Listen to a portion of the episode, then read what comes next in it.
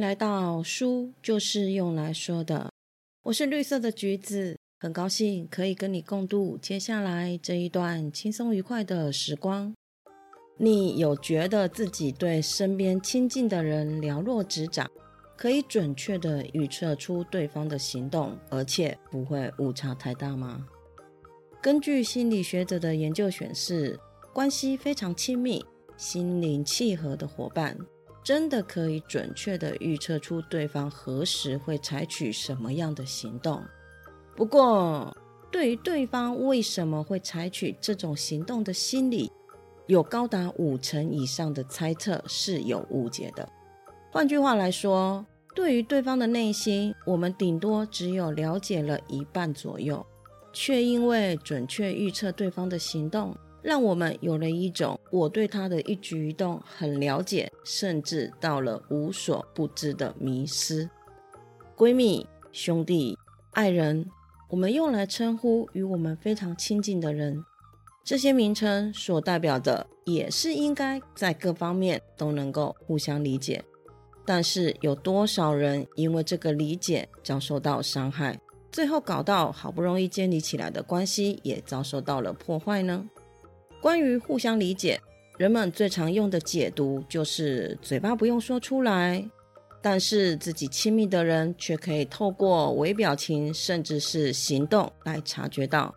更荒谬的是，一旦对方没有及时的察觉，还会因此觉得受到伤害或者生气，觉得对方配不起这些亲密的名称。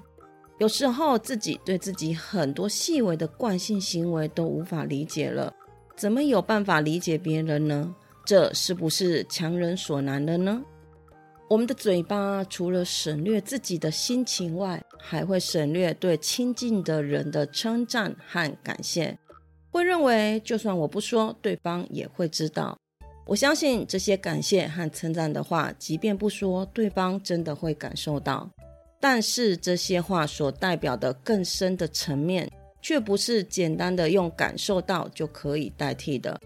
每个人都会有想要获得别人认同的需求，而将感谢和称赞说出来，正是传达我非常认同你的这个讯息。而且所谓的互相理解，应该不是让别人来猜自己的心思，就如同上面提到的，我们对对方内心的认识只有一半。并不是我们以为的百分百，每个人都有不想让人家知道只属于自己的小秘密，这也是保留自我的一种方式。当然啦，对方可以主动察觉我们的情绪，一定会比我们自己说出来更让人开心。但这不应该是用来判断彼此关系亲密度的衡量点。互相理解应该更着重在双方都可以明确的说出自己的想法。对于这个想法，另一半可以给予支持或找到自己忽略的盲点，让自己得到陪伴，觉得自己并不孤单。两个人经过时间的磨合和经历的锻炼，让彼此成熟起来。有时候我们会基于保护自己。或者是害羞，对于开口陈述自己想法感到不好意思，但唯有付出真心，对方才能够感受到善意，这段关系才能够持续经营下去。别让你的不好意思失去了你值得珍惜的人事物。嘴上不说，总是让人猜，这样不好。但说的太多太过，同样也是人际关系里的杀手锏。而且有一种人还专挑不是当事人的第三人说，那杀伤力更是大。不应该在当事人不在的时候说对方的坏话，除了是因为坏话会一传再传，从第三者的口中听到这些话，对当事人造成的冲击会比当面指责有着更强的伤害外，自己说出口的坏话还会扭曲自己的认知。跟人发生争执时，愤怒的情绪会让我们暂时失去理智，觉得对方很过分。但是等冷静下来的时候，我们会发现自己当下的看法是扭曲的，也会去回想对方的优点。如此一个循环下，可以让双方的感情走向更深的交流。这一次的争吵就是有意义的。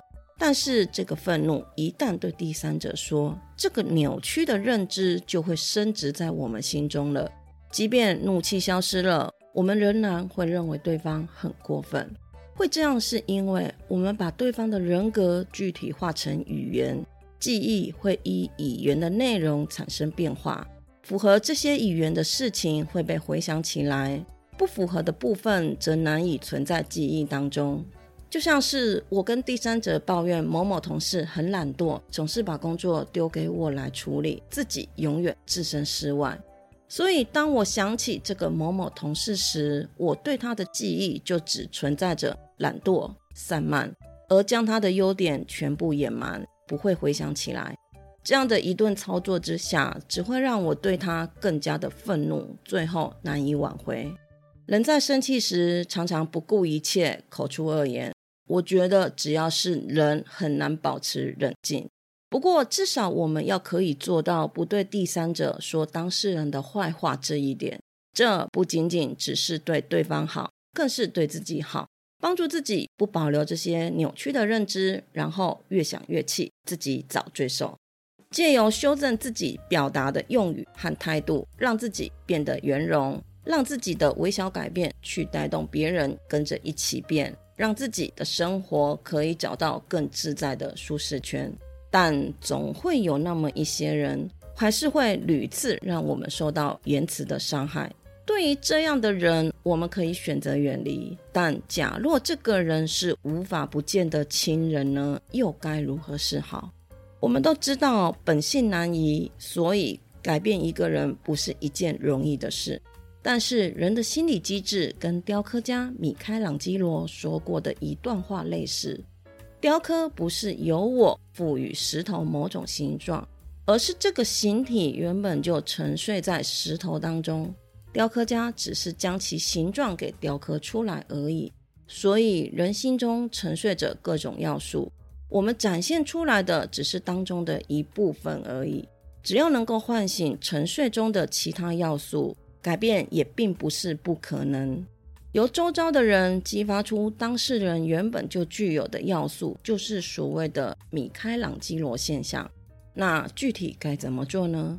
我们只要举出对方平时言行举止当中我们想要他提升的那个部分就可以了。举例来说，希望对方变成一个体贴的人。你要知道，一个再不体贴的人，一定也会说出一些体贴的话，或者是做出一些体贴的行为。我们要做的就是耐心的观察和等待。只要在对方有体贴的行为出现，我们就明确的指出，并给予称赞，告诉对方你真的是一个体贴的人。如此一来，对方就会产生了哦，原来我也是会有体贴他人的自觉。这份自觉可以更加激发出这个特质，不断反复这样的过程，假以时日，渐渐的效果就会出来，对方就会产生变化了。提升说话技巧的书很多，提到的方法也千千万万种，但这些方法就像是成衣一样，虽然适用于大多数的人，但总会有某些地方不合适。就像成衣，不是腰有点大，就是衣长有点长。不可能像定制服一样合身没有缺陷，所以我们需要尝试不同的方法，实际的去运作，然后再修整，就是把一件成衣修改成高级定制服的概念吧，让它可以符合你个人的说话特色。我认为绘画不需要华丽的词汇，重要的是可以让人感受到温暖，让别人有只要跟你聊一聊，心情就会变好的感受。谢谢你今天的收听，你的追踪是我成长的养分。动动手指，让我可以慢慢的长大。希望今天的内容可以给你一点点新的想法。我们下次见，拜拜。